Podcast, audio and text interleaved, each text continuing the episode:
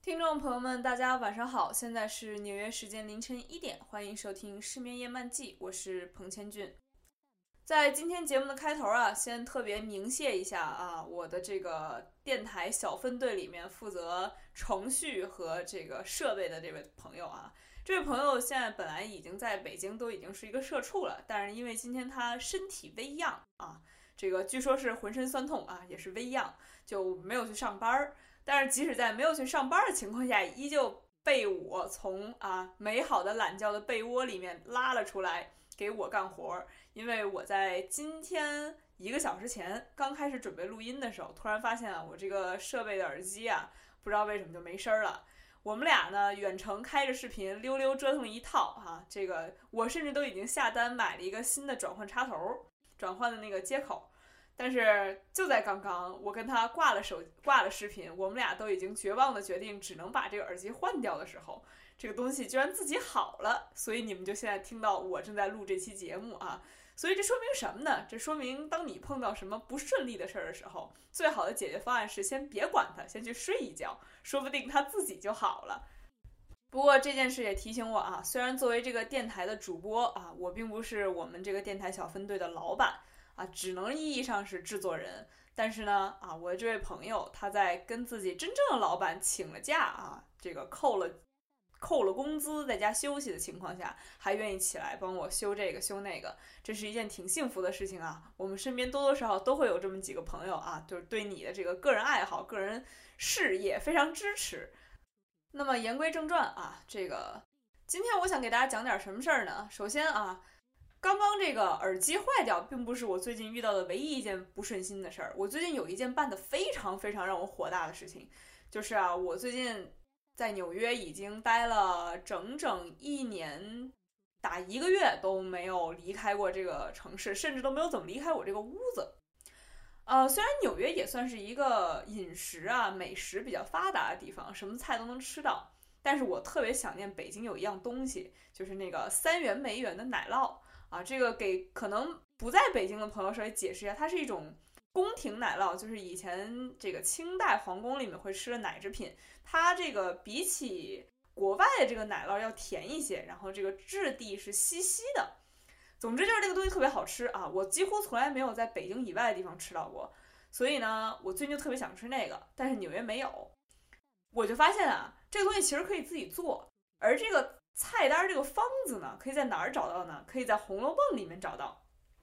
这个东西的名字应该叫宫廷酥酪，或者叫糖蒸酥酪啊。他在《红楼梦》里面，当时啊，元春回贾府省亲的时候，曾经赏赐了一碗这个酥酪，糖蒸酥酪给贾宝玉。贾宝玉惦记自己屋里面的这个大丫鬟袭人特别爱吃，就吩咐了把这一碗酥酪留给袭人吃，然后他就出去耍去了。但是回来的时候呢，就发现他的奶妈李奶奶把这碗酥酪给吃了啊，这个差点又引起一场风波啊。不过因为这个袭人情商比较高，为人也比较隐忍，所以这个酥酪最终也没有引演变成一场事故啊。所以这个《红楼梦》里面出现的这道美食，然后里面也大致介绍了一下。我在网上呢也搜了各种方子，就发现它要无论是煮牛奶啊，还是要加入酒糟啊，还是要加入糖啊，然后最后给它蒸出来。是一个做起来比较麻烦的点心，可能做一个，我觉得就起码顺利的话也要两个小时吧，因为蒸的时间也比较长。于是呢，我就在这边买了材料，决定自己在家做一下。结果做到我非常的火大，因为变量实在是太多了。就是那个牛奶呀，用什么样的牛奶蒸多长时间，酒糟用什么样的酒糟加几勺，就总做不成功。就是它那个凝结，最后总是凝不成固体。最后我就相当于把一碗牛奶。经过一通操作，变成了另一碗牛奶，所以我就特别的火大。然后我就感觉呢，可能我这个人确实是没有什么做饭的天赋和耐心啊。为什么？因为我觉得这个做饭就特别像养孩子。它为什么像个养孩子呢？就是因为，首先它的过程非常漫长，其次在这个过程中呢，你预计不到最终的结果，也就是在你最终把这个小碗儿从蒸锅里面拿出来的前一刻，你都并不知道这个小碗里的成成色啊，或者它呈呈呈现出来这碗点心的状态到底是什么样的。而在中间呢，你又不可能知道啊，这个一定能成，或者这一定成不了。另外一点，为什么特别像养孩子呢？就是你即使在中间有哪一步的时候，隐隐觉得有一种不好的预感。觉得这个好像要垮掉，或者是觉得这个事儿马上就要啊就要黄掉了，但是你依旧不知道具体应该在这个时候做点什么，才能把这个碗酥酪给它挽回回来。也就是好像这个孩子啊，这养到十七八岁的时候，突然开始叛逆，然后你也不知道你做错了什么，你也不知道这个时候应该做点什么，能把它拉回到正道上来。这个酥酪呢，往往需要你蒸个三四碗、四五碗，你才大致能掌握一个规律，或者说掌握一个。啊，我大概在这个地方要小心，那个地方要小心。那养孩子其实也是，就可能你得养三四个啊，这个才能最后保证在养第五个的时候不要重复前四个犯下的错误。但是这个年代谁还会养三四个孩子呢？所以我觉得吧，嗯，从这个挫折里面我就学到了三件事情：第一，我不适合做饭；第二，我不适合养孩子；第三，这个想吃宫廷奶酪还是等还是得等回了国去三元梅园或者是在网上订个外卖啊，这样最简单。说到做奶制品，我就想起我小时候的经历了啊。这个我之前在很多电台里都提到过。我小学的时候，曾经有一段时间疯狂的陪着我妈去内蒙古出差。那段时间，由于他工作的原因，我们经常要去采访啊。然后就是内蒙那几个比较大的草原，基本上就都造访过了，就是隔三差五的去玩。那个时候给我留下的印象，一个是奶制品吃的特别多，另外一个事儿是我发现。烤全羊这个东西啊，我身边尤其是在城里长大的这个小孩儿，还是有挺多人只是听过没有吃过的。但是这个东西我那几年都有点吃了不想再吃了。就是它给我留下印象是一个巨大的篝火，然后就有一只现宰的活羊，那个空气里会飘着血腥味儿，然后它那个羊就绑在一个就像木杆子上，然后他们会把那个羊啊。架到那个篝火上，那个篝火真的很大，就够你十好几个人、二十几个人全都围着那个篝火去去取暖的这么一个一个状态。然后那个羊烤的酥酥的，就是它烤这个过程中，它那个羊油会往下滴，那个油一滴到那个火上，那个就会有新的火星儿砰的一下爆起来，然后你就看见在那个夜空中那个火星往上升，啊，那个场面真的太美了，我觉得。那个场景是比我人生中看过的任何烟花都要好看的，就是那个由于有羊油，然后有那个篝火，然后你看着火星变成灰尘升深入空中，然后跟草原的这个星空互相照应，然后相映成趣的这样一个场面。一个是记得烤全羊，另外一个呢，就是我发现我对应酬这件事情跟我身边大部分同学印象不一样。我身边大部分同学对应酬的印象，要么就是已经入了职的，他们会知道自己公司有团建啊，就是一群人可能就是做活动、做游戏，然后这个喝啤酒；要么就是记得小时候父母可能，比如说一到小包间里，然后这个一人一个小酒杯啊，这个这种应酬；再要么就是有有人这个可能这个经历啊，徘徊在这个灰色法律的灰色边缘，在法律的边缘疯狂试探。就是会记得有这个 KTV 啊，然后可能会有漂亮的小姐姐啊这种应酬，但是我印象里应酬不是这样的。我印象里应酬当时是就是在内蒙古嘛，然后当地以他们的习俗来接待我们这些外乡人是怎么呢？就是有一个东西叫下马酒，下马酒就是把你迎进一个蒙古包里，然后大家团团坐在这个蒙古包里，这个时候进来三四个大汉，真的就是大汉，就是。这膀子都很壮的那种，就是到现在的我觉得都可以到这个我们这健身房，有时候办这种健美比赛，那都能入选那种三四个，就是真正意义上的大汉，然后进来，然后其中一个会拉马头琴，然后另外三个就开始放声歌唱。然后这个大汉呢，唱唱的特别卖力气嘛，然后他就是为了欢迎你下马酒，拿出三个哐哐三个大碗，在这三个大碗里面就是灌满他们那个度数还挺高的那种白酒或者是马奶酒，然后要你要一饮而尽。所以在我的印象里，就是应酬喝酒这个东西，那就是面对的不是小姐姐，面对的是糙汉，而且这个是要拿命喝的啊！那三个大碗，我现在觉得就别说是酒了，你就算是换成水，我觉得这个可能肺活量差点人都受不了。然后与之相对的，就是我对于这些事儿有一种气味或者嗅觉记忆。我会记得，就是在那个蒙古包里，首先会有一股羊膻味儿，因为桌上就都是摆的羊肉；其次就是有酒的味道，然后再有就是那四三四个大汉的身上那种汗味儿，或者说是我觉得可能在草原上大家也没有经常洗澡的习惯，就有一股人味儿，真的就是人是什么味道？你现在回想一下，可能回想不出来，但是我能清晰的回忆起人，尤其是这个。中年啊，这个皮肤油脂分泌比较旺盛的男性是什么味道？我是能回忆起来，因为曾经有跟他们挤在一个蒙古包里的印象。这个印象其实也不能说是非常的愉快啊。我觉得我对于这个人味儿这个讨厌，其实也造成了我现在在社交上的一些性格、一些特点，或者说一些生活方式的选择上，都会受到这个讨厌人味儿这件事儿的影响。我举几个例子吧，啊，一个例子就是，比起我的同龄人，我很少参加音乐节或者是演唱会，就是，比如说啊，我那几年在草原上玩的时候，就是我那几年在草原上跟大汉们共处的时候，就是有过一年赶上了他们那边著名的张北草原音乐节，那个音乐节当时就请到了什么，就是汪峰啊、许巍啊这些人。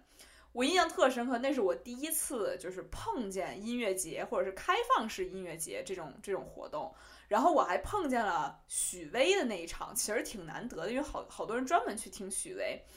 那是我第一次认识许巍，我对他印象留下特别好的印象，就是我觉得他唱歌好好听，我觉得他的这个歌词写的也好，到现在我都会跑步的时候常听许巍的歌，尤其是春天，我觉得许巍歌特适合春天的春天听，什么蓝蓝莲花呀那些歌。但是，当时给我印象就是这个歌手真棒。但是如果我是在自己家拿小音箱听的，不是在这种现场听的就好了。因为现场就人山人海，好多激动的年轻人攒在一起，然后草原的那个上空就飘散的一种人味儿，就还是那个人味儿。真的是，我觉得你要是没有什么在高峰时期挤过北京四号线地铁，或者是没有去。天安门看过升旗，或者说没有去挤过这种音乐节，你都不能够想象什么叫人味儿。一群人聚在一起是一个什么味儿？反正我就觉得很恐怖，并且我觉得一群人吧一起嗨起来，然后大家共享一种非常啊非常高昂情绪，这件事本身也有点让我尴尬，或者有有点让我接受不了。这个感觉特别像你回到小学，然后一一群要高唱国歌或高唱少先队队员队歌，然后唱的群情激昂。我觉得这种场面让我特别尴尬，我就是接受不了，我难受，我没法接受，就是我的兴奋跟其他人兴奋混合在一起，形成这样一种这个大家大型蹦迪的这个现场。另外一个，我由于自身不喜欢跟一群人挤在一起而从来不做的活动，我觉得是蹦迪。就前段时间在上一次电台里，我其实就有有提到过，说这个人们到就是二十岁以上，其实很难改变自己的生活方式。就是我当时举的例子，就是我没有蹦过第一，虽然我有很多朋友会去蹦，但是我没有蹦过迪。我觉得也是因为我无法接受在一个昏暗的迪厅里跟一群陌生人挤在一起，我觉得那个场面太可怕了。就是你也不知道他们几天没洗澡，你你也不知道他们来是吧？来蹦迪之前。是是打哪儿来的？是怎么来的？反正我又觉得这个空气里会弥漫着一股未知的臭味儿、未知的人味儿，这个我我也接受不了。说到蹦迪，我因为前段时间想到这个事儿，我就跟我妈说说这个，我还没蹦过迪，我人生起码要克服我的恐惧去蹦一次迪。我妈当时就说：“北京现在还有传统的迪厅吗？”我说：“什么叫还有传统的迪厅吗？”她说：“按理来讲啊，现在那些年轻人说自己去蹦迪，其实去的是夜店，是 club。真正的蹦迪，那还要看我妈当年大学的时候。然后我就无意间得知了，我这个如今二十二岁都一直不知道的，我妈不为人知的疯狂过去。原来这个她当年在北大的时候，北大学生特别流行蹦迪，流行跳交谊舞，流行蹦迪。”就是流行这种一群人一起嗨起来的活动。然后他说他蹦过好多次迪，就特别容易考完试一群人就去蹦迪，考完试一群人就去跳舞。这个跟我对我妈这个人印象真的完全不一样。我当时就想，天哪，原来这个我的母亲还有这么不为人知的这个青春回忆。真的就是在这个前提下啊，这个我倡导啊，我倡议各位听众朋友们也去问问你们自己的父母，他们在当年上大学的时候都是什么娱乐活动，或者他们上大学时候。是一个什么样的人吧？就是一个外向的，还是内向的，还是说喜不喜欢跟大家聚在一块儿嗨？说不定真的会发现一些就是你从来没有想到过的剧情。我真的被震惊了，被我妈。然后呢，我就把这件事儿其实告诉了我在纽约的一个朋友，跟他说说这个，你知道吗？其实现在我们大家年轻人去的那都叫夜店，那都不叫迪厅。迪厅其实已经就是在我妈上大学的年代就快绝迹了。然后我这个朋友突然跟我说。我觉得我很有可能去过一次你口中的那种老式迪厅，或者是这个怀旧迪厅。我说在哪儿啊？他说在纽约中国城。就给大家介绍一下啊，就纽约中国城是一个能够让你体验到五十年前的中国的这么一个特别神奇的地方。就在那个地方，时间好像停滞了。就由于移民大概都是五十年前、六十年前。来到纽约，他们保持了那个时候的生活习惯，而国内这些年日新月异，发展飞速，纽约唐人街其实是没有跟上的，所以就是它就像一个时空胶囊一样，你其实可以去体验一下。就是大家如果来纽约玩的话，据我那个朋友说啊，他当时在纽约唐人街去的那个迪厅，就是一进去，首先地面是瓷砖地，就是。就是那种八十年代铺在厨房里那种瓷砖地，然后四面是四个大镜子，就像芭蕾舞教室一样。然后这个天花板的中央有一个闪亮的灯球，没有座，就没有什么卡座，就也没有小板凳，什么都没有，它就是这么一个四四方方的大厅。然后那个灯一关，灯球亮起，大家就开始蹦，就是以蹦为主，就甚至喝酒、什么撩妹、什么聊天儿，那都不是这个。这个场所里面真正要做的事儿，这个场所也就是给你跳舞的，而且据我那个朋友说，应该理论上啊，你也是撩不了妹，因为说话都得喊着，就是那个音乐一响起来，大家都得要么就打手语，要么就喊。我就把这个事儿后来又告诉我妈了，我妈说对对对对对，那个我跟你讲啊，我上大学那会儿，中国迪厅就是这样的。所以，我现在觉得这个纽约唐人街真是一个神奇的地方。这个如果没有疫情的话，我在纽我在离开纽约之前，一定要再去探索探索，就是感受一下这个发展起来之前的那种老式中国是什么样的。非要说的话，我人生有没有跳舞的经历，就是跟一群人一起跳舞，我觉得是有的。这个还是一个挺有意思的事儿。这个还要这个追溯到我的。幼儿园时代就上小学之前，而且带我跳舞的人还真的就是我妈，这是怎么回事呢？就是那个时候我们家住石景山，然后那个门口有一个大的广场，广场上一到傍晚就会有一群老头老太太拿着这个收音机到楼下去跳一个我们如今都叫做广场舞的这么一个众所周知臭名昭著的东西。那个时候呢，我妈给我买了一条新裙子，是那种蓬蓬裙，就是女孩子那种，就是这个裙子里面有个裙撑，你如果自己转起来，那个裙子就会在空中画成一个圈儿，就是哎，就是很像这个迪士尼在逃公主，就是那种很贵族的感觉。我当时就每天就转那个裙子，想让它转起来。我妈就说：“我给你提供一个能让这个裙子转起来的完美的场合。”于是我妈就一天在傍晚吃完晚饭之后，带我加入了那群跳广场舞的老头老太太，并且她让我握着她的手，啊，她把我这么向向下悠起来，或者是转起来，让我围着她转。这样的话，我的裙子就能在空中划成一个完美的圆。就是这个故事，就这个事情给我留下特深的印象。我现在好像都能看到，就是随着我。绕着我妈的这个身子转起来，以她为圆心转起来的时候，我那个裙在空中就像个小陀螺或者是个啊是个小飞碟一样转，我觉得特有意思。这个这个记忆也特别美好。嗯，可能那个时候没有把这当回事儿，或者这些年也没有把这个当回事儿，但现在回想起来，应该就是因为我妈自己还是一个年轻的时候挺会玩儿，或者说是。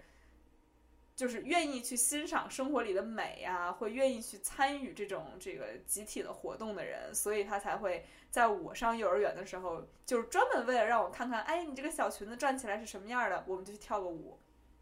另外一个能够佐证我妈是个前卫少女的事件，也是我最近才听说的。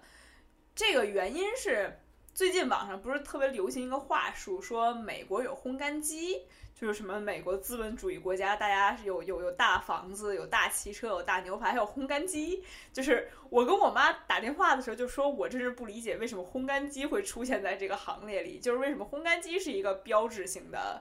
啊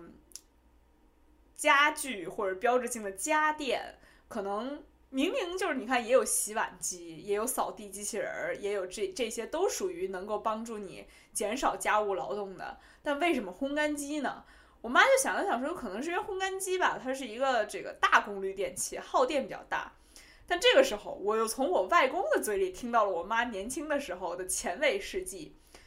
我妈其实是买过中国内地第一款带烘干机的洗衣机的啊，那还是九七年，就我都还没有出生，我妈大学刚刚毕业。就买了一款海尔集团当时出的，在当年就值六千多块钱的带烘干功能的洗衣机，就是那个年代六千块，九七年六千块钱，而且对于一个刚毕业大学生来说，我觉得这事儿可以说干得非常的野了啊！虽然这个这一款带啊烘干功能的，就国内第一款带烘干功能洗衣机，在我们家服役了相当长一段时间，但是我也是到今天，或者说到。这个月我才知道，原来还有这么一回事儿。原来我们家还拥有过这么一个标志性的家用电器。就在这个迪厅事件和烘干机事件之后呢，我就开始反复的去琢磨我妈这个人，并且开始收集她做人非常前卫、非常会享受生活、非常野的证据。就其中我想到了一个事儿啊。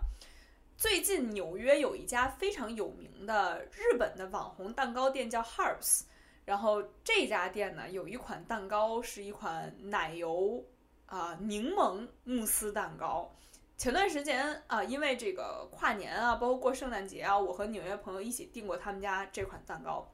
当时吃到这款蛋糕入口的第一瞬间，我就觉得，我就仿佛是《追忆似水年华》里边那个吃马德琳小蛋糕的主人公。就是随着它那个味道，那个柠檬的香气在我嘴里散开，我觉得我记忆一下都回来了。那个蛋糕的味道跟什么特别像呢？特别像，又是我在上小学之前，我们家还住在石景山的时候，当时北京的第一家山姆会员超市就开在石景山，我妈就特别喜欢周末带着我去逛那家超市，然后那家超市里有一款蛋糕是拿塑料。那种透明的塑料小盒装着的新鲜蛋糕，就完全是这个二零二零年网红柠檬慕斯蛋糕的味道，就一模一样，就是一样到就像就可以打开我记忆的阀门和记忆的机关，然后我就发现哦，原来这个我十几年前就已经在吃网红蛋糕了，然后我把这件事也跟我妈说了，并且我人生中第一次吃到这个。美国人特别爱吃的那个香蕉面包或者香蕉蛋糕，那种湿湿的，然后黏黏黏的那种香蕉做的蛋糕，也是在那个山姆会员超市里边买的，跟着我妈。现在就回想起来，可能我的人生就是中间有一些空白，就是小的时候天天跟我妈在一起的时候，吃了很多洋玩意儿，然后等到。下一次吃这些东西，就是我自己可能都高中毕业，然后出了国，真正的到了洋人住的地方，就真的又吃到了洋玩意儿，又用上了烘干机啊，所以我就觉得，哎呀，我妈真是一个走在时代前沿的时代的弄潮儿啊！啊，稍微有点扯远了，又讲了好多我妈的事儿。就是说回到我刚刚提到的那个，就是人聚在一起会有一股人味儿，然后我不喜欢群体性的活动这件事情。我认真的想了，我所能接受的这个与人相处，或者是与人接触的范围，或者最舒服的距离是什么样的？我想到了两个例子啊，一个例子是我跟我朋友的，一个例子是我跟陌生人的。我们先讲第一个例子，我跟我朋友的。我这个人，第一不看演唱会，第二不蹦迪，第三其实也不爱去 KTV，尤其是不喜欢跟十好几个、二十几个人一块儿开一个大包厢进 KTV，因为 KTV 首先它不通风，十好几个人聚在一起又有人味儿，然后闻到那个味儿我特别容易偏头疼，所以我就不爱去这种场合。但是我人生印象里有过一次特别经典的，我觉得都可以永久流传的在 KTV 里聚会的经验。就是我前年冬天，哎，前年夏天，从纽约回到北京，然后跟我的当时的两个高中同学见到面了，然后我们三个人一起喝了酒，然后其中有一个人就喝的有点高兴，他就提出我们三个人去 KTV，于是我们就三个人一块儿开了一个小包间儿，然后。这三个人里头有一位大哥是坚决，几乎就坚决不唱，他就一直拿着一个这个这个可能是给人加油助威的东西在给我们俩助兴。我跟剩下另外一位大哥，我们两个人唱了四个小时，就是你一首我一首，你一首我一首，就是每个人平摊下来就就就两个小时，就唱到最后，我觉得我第二天可能都说不了话。而且我们当时这个最搞笑的事儿，我们是唱歌唱的特别嗨嘛，就是。他先来一首什么？我是一只小小小小鸟，然后我下一首这个伤心太平洋，就唱的都是这种越非常深情的歌。到最后好不容易我们俩都把情绪唱到位了，我那位坚决不唱歌的第三位大兄弟突然间加入我们，点了一首《心如止水》。就在他唱那首《心如止水》的时候，那个空气就突然间变得。佛系了起来，然后我跟另外一位大哥就从我们好不容易培养的起来的情绪里面安静了下来，觉得自己已经可以原地遁入空门，立地成佛这么一个状态。这个场面我也觉得特有意思。首先就三个人唱 KTV，然后只有两个人唱，唱了四个小时，然后包括中间中场这个心如止水。以后我要是想做一个喜剧电影，或者是做一个喜剧的舞台剧的话，我可能会把这个场景用进去。这是我跟朋友的第一个例子啊，第二个例子是我跟陌生人的。嗯，我跟陌生人的接触距离，或者说我觉得最舒服的距离，我觉得要追溯到我在巴黎的时候曾经经常吃的几家餐馆，以及我和这几家餐馆的老板之间的关系。这两家餐馆呢，就是恰好都做的是越南菜，但一家是越南人开的，一家是中国人开的。我们先说中国人开的，这个中国人呢是个温州的大叔啊。由于我有一段时间天天一下课就去这家店吃饭，所以这大叔就认识我了。然后就在那个夏天，然后我们俩关系就很好，每天就是我也不知道他叫什么，他也不知道我叫什么，但他就知道哦，有个女学生天天来我们家餐馆吃饭，我们每次见面啊都要聊几句。他会调侃我说：“你看你要喝冰咖啡，要吃生牛肉粉，所以你看你就活得已经像个西方人，不像个中国人了啊。”这个调侃我就一直记得，然后那个夏天结束之后，我就有事儿就回到意大利了，然后等到再开学的时候，又到秋天的时候，我又回到巴黎，相当于中间其实隔了一段时间。回来的时候，他一下我站在门口，他就认出我了，大叔就特别激动，就说：“哎呀，这顿饭我请你，这顿饭你就不要结账了，这个欢迎你回来，你又回来了，我很开心。”就是。现在我都离开巴黎这么长时间了，一年多了吧，我都常常会怀念，就是这种相处模式。就是我们其实对于彼此还是陌生人，但是又像朋友。我们不知道对方的联系方式，也不知道名字，但这段记忆就会一直在。另外一家越南餐馆呢，就更有意思。我觉得是只有越南人才会开出这样的餐馆。呃，那是一家小小的门脸儿，就是很窄，里面摆了就一张桌子，然后桌子旁边就是他们家冰柜，冰柜对面还挂着一个电视。然后我每一次去的时候呢，都是在他们家吃三明治，往往都是老板在那儿看电视，老板的儿子在那张桌子上写作业，然后我就坐在老板的儿子写作业的同一张桌子上吃我那个三明治，然后老板可能会。上来先把三明治给我，然后跟我说：“哦，那个什么烧水壶坏了，我去隔壁借一把，给你倒点热水。”然后就全程我就一边吃一边看着他儿子旁边写作业，一边在看球赛，感觉就像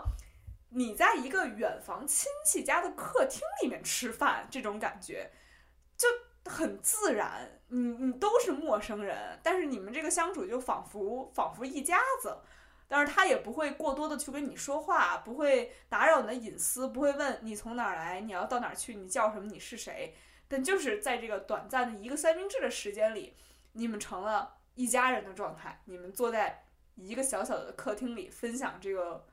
中午或分享这个晚上。我觉得这个也是我特别喜欢的一种跟人相处的距离。基于我对陌生人的这种喜好呢，我今天啊，终于说了半天要出现一个我推荐的啊这个作品了。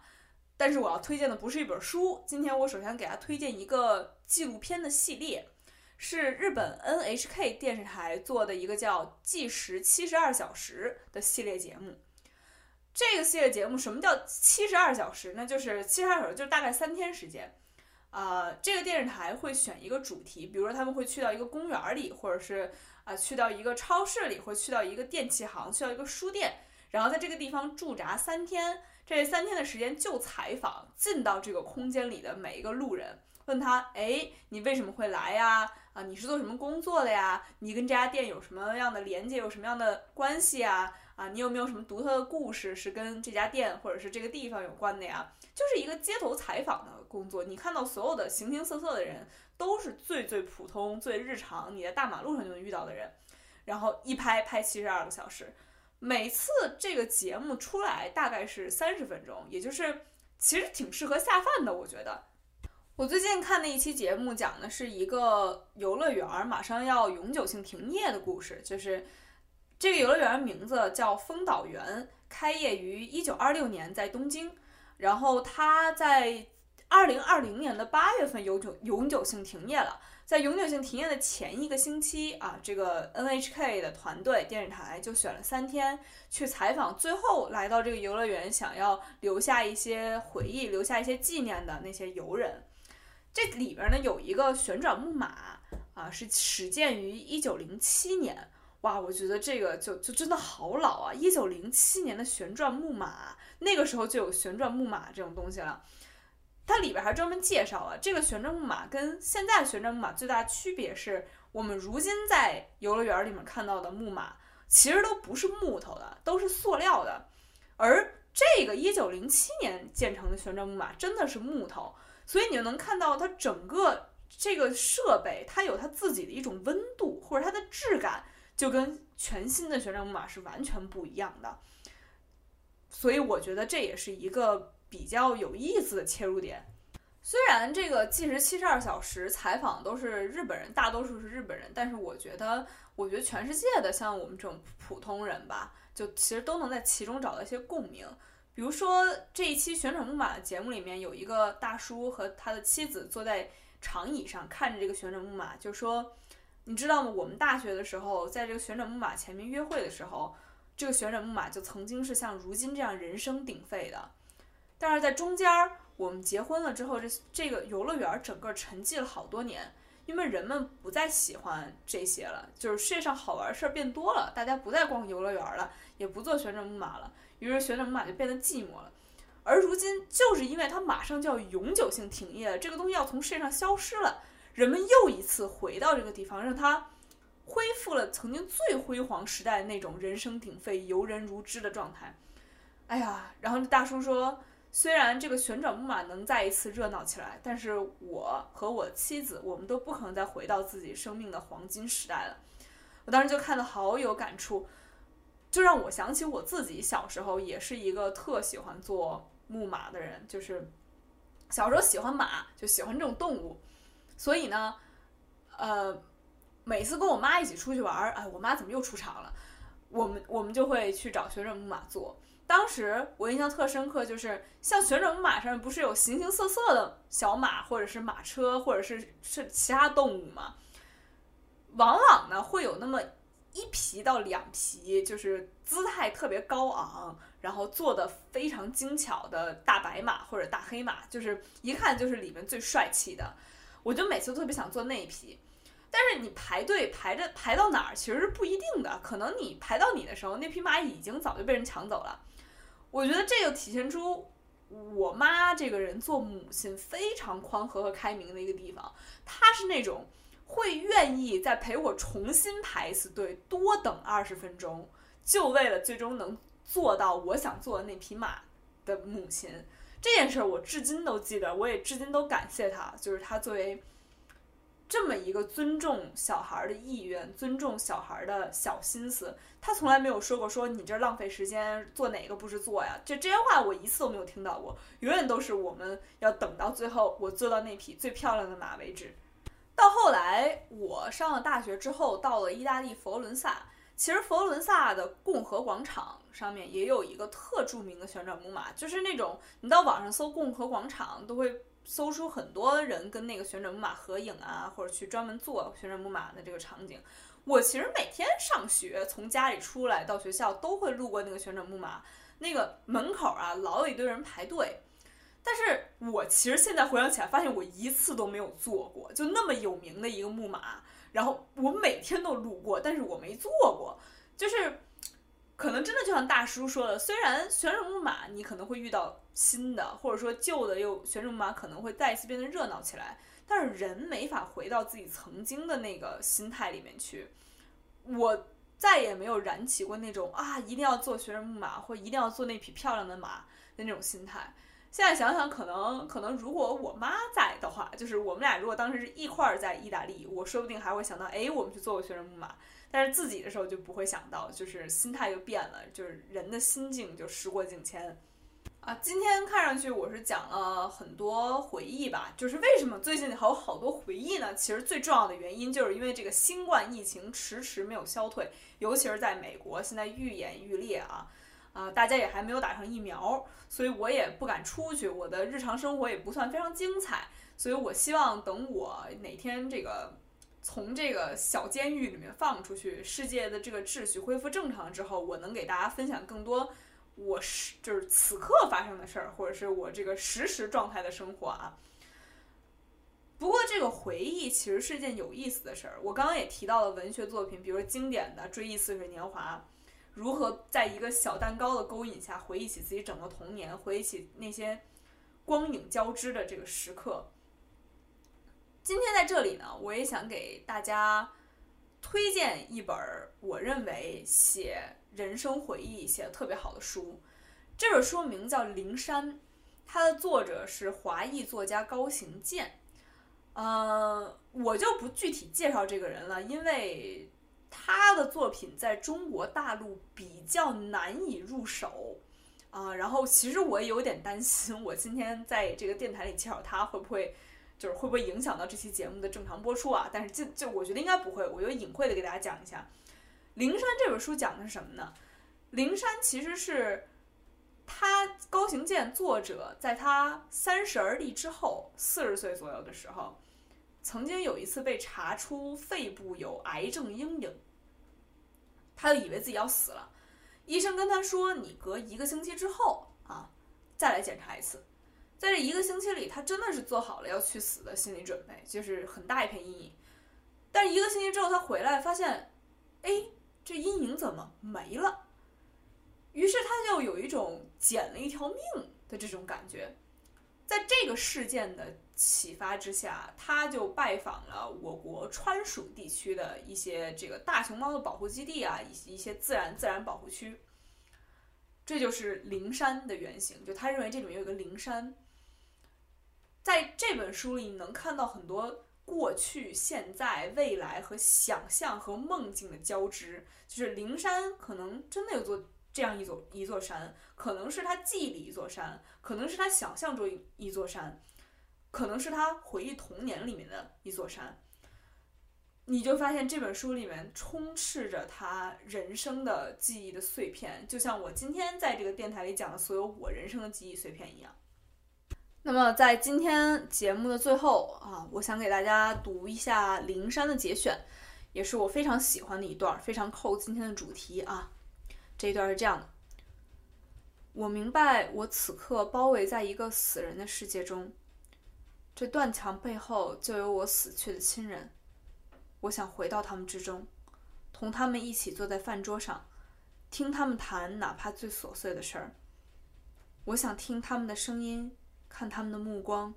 同他们切切实实的坐在同一张桌子上，即使并不吃饭。我知道阴间的饮食是一种象征，一种仪式，活人不能够进口。我坐在他们桌上旁听，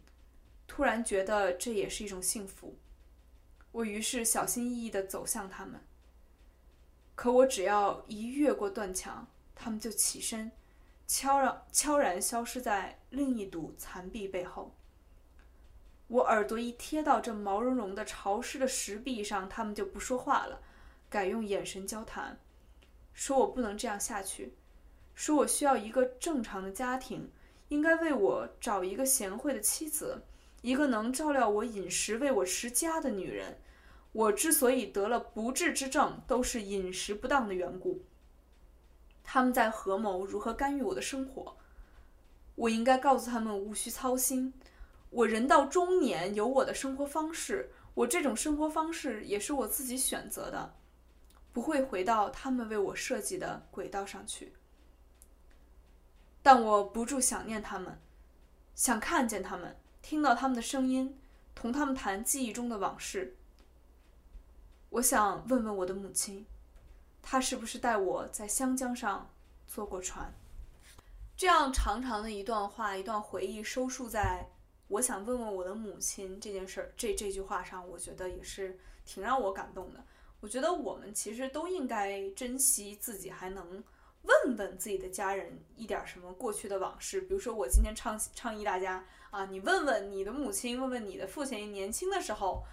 他们是怎么度过自己的青春时代的？你你你也可以问问他们，年轻的时候啊，可曾带你去过草原？年轻的时候可曾带你吃过烤全羊？可曾带你跟大汉们一起喝过下马酒？啊，这个我觉得是一个挺重要的人生财富。